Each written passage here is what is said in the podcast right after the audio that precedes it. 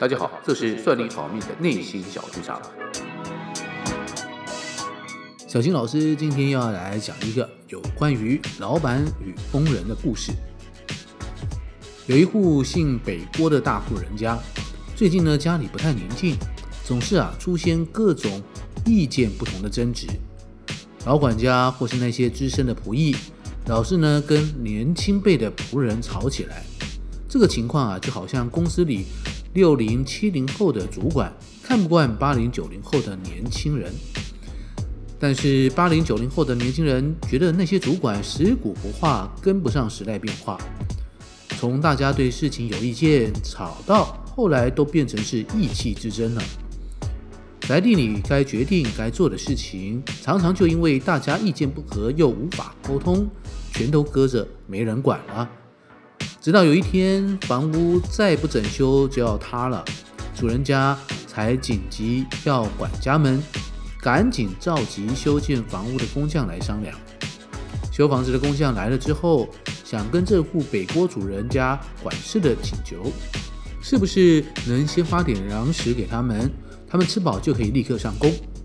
但是主人家没有准备，也觉得这个要求呢是很麻烦，就跟大家说。这回房子都要塌了，没时间给你们准备吃的，你们先自己看着办，吃自己带的粮食吧。其他主人家里的仆役也说：“哎，真的没准备，家里没有吃的。”大家都一副事不关己，千万不要多此一举。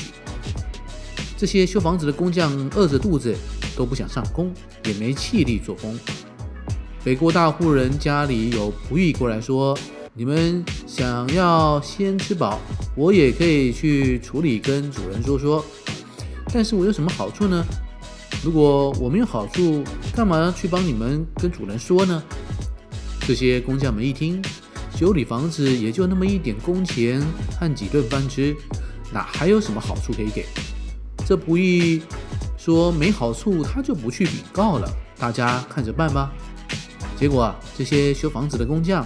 因为饿着肚子，本来就没有力气做工，这下还被勒索要好处红包，大家啊都对这户人家充满了怨念，更是不想开工，手里揣着工具坐在地上，大家就耗着吧。没想到连续下了几天雨，走廊道上的柱子断了，两侧的厢房小屋子也倒了，再来就怕是大堂正房也撑不住了。这个时候，主人家才接受工匠的要求，先发了些粮食，又给他们准备了热食送过去。对着这些工匠，主人家说：“你的要求我都可以给，不会少的。”但是工匠们看着房子情况，都觉得也没得修了，应该就快倒了吧。有一位工匠就开口说：“之前啊，我们饿得要死，修房子做工是体力活。”求你们先行行好，让我们吃饱，饱了有气力了，好做事。但是啊，你们就是不答应。接着又有一位工匠说：“你们的饭也不知放了多久，味道啊已经都变了，不能吃了。”之后又有一位工匠说：“你的房子啊已经腐烂到不行了，我们没有办法了。”说完，就所有的工匠一个一个的走了。房子因为没有及时修建，就整个倒塌了。今天这则寓言故事出自刘基的《郁离子》。刘基啊，就是我们上回说过明朝鼎鼎大名的开国大臣刘伯温。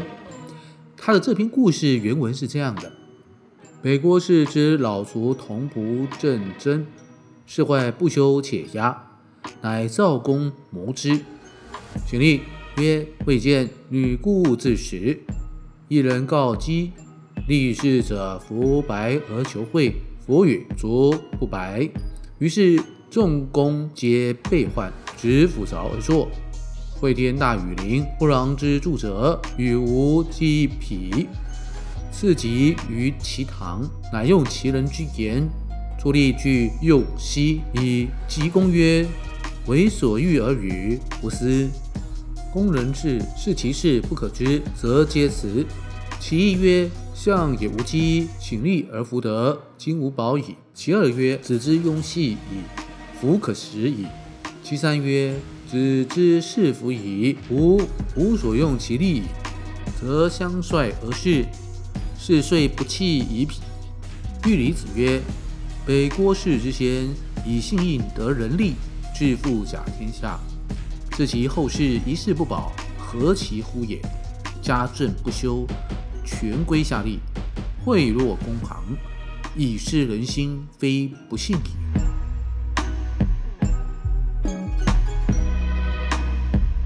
这则故事里的大户人家北郭氏，家族里的先人以信义成家立业，并且富甲天下。但是啊，后代用人不当，也管理不当。故事里讲的是一个豪门大家族，放在现在来说，可以当做是一个公司。这个都是同样的道理，只是组织的规模不一样罢了。北郭氏宅邸里呢，这个总管仆人互相争斗。完全不顾，已经变成危楼的府邸。这个啊，就像是公司里的主管和部属无法一心共事，有人呐、还想借机索贿，大家都只盘算如何争权夺利，就连主人家也是先想着克扣修房子工匠一顿饭。以前传家的信义荡然无存了，最终得到一个屋子倒塌的下场。如果北郭氏这个大家族看成是公司的话，主事的人就是公司的风向，因为主管、员工一定是看着老板喜好脸色，所以如果掌权的主事者不能广纳谏言、拔擢人才、重视品德，制度不能完善，权力是拿来谋私利的话，房子倒塌、公司倒闭，那都是早晚刚刚好的事情而已。带领一个公司或者一个团队，真的不是一件简单的事。所以呢，我们必须要好好的了解我们现在的公司团队内部里面到底发生了什么事情。因为我们常说魔鬼总在细节处，不要认为现在发生的小事情应该没有什么问题，因为有时候就是因为这些小问题不去处理，慢慢的扩张变成了大问题。这时候要处理起来就更加的麻烦喽。这是本周跟大家分享的内心小剧场故事，欢迎大家留言跟我们讨论，分享你听完故事的感想。如果你喜欢我们的节目，请赶快按下收听平台的订阅或关注，节目更新就会马上通知大家。算你好命，内心小剧场，我们下周继续讲故事。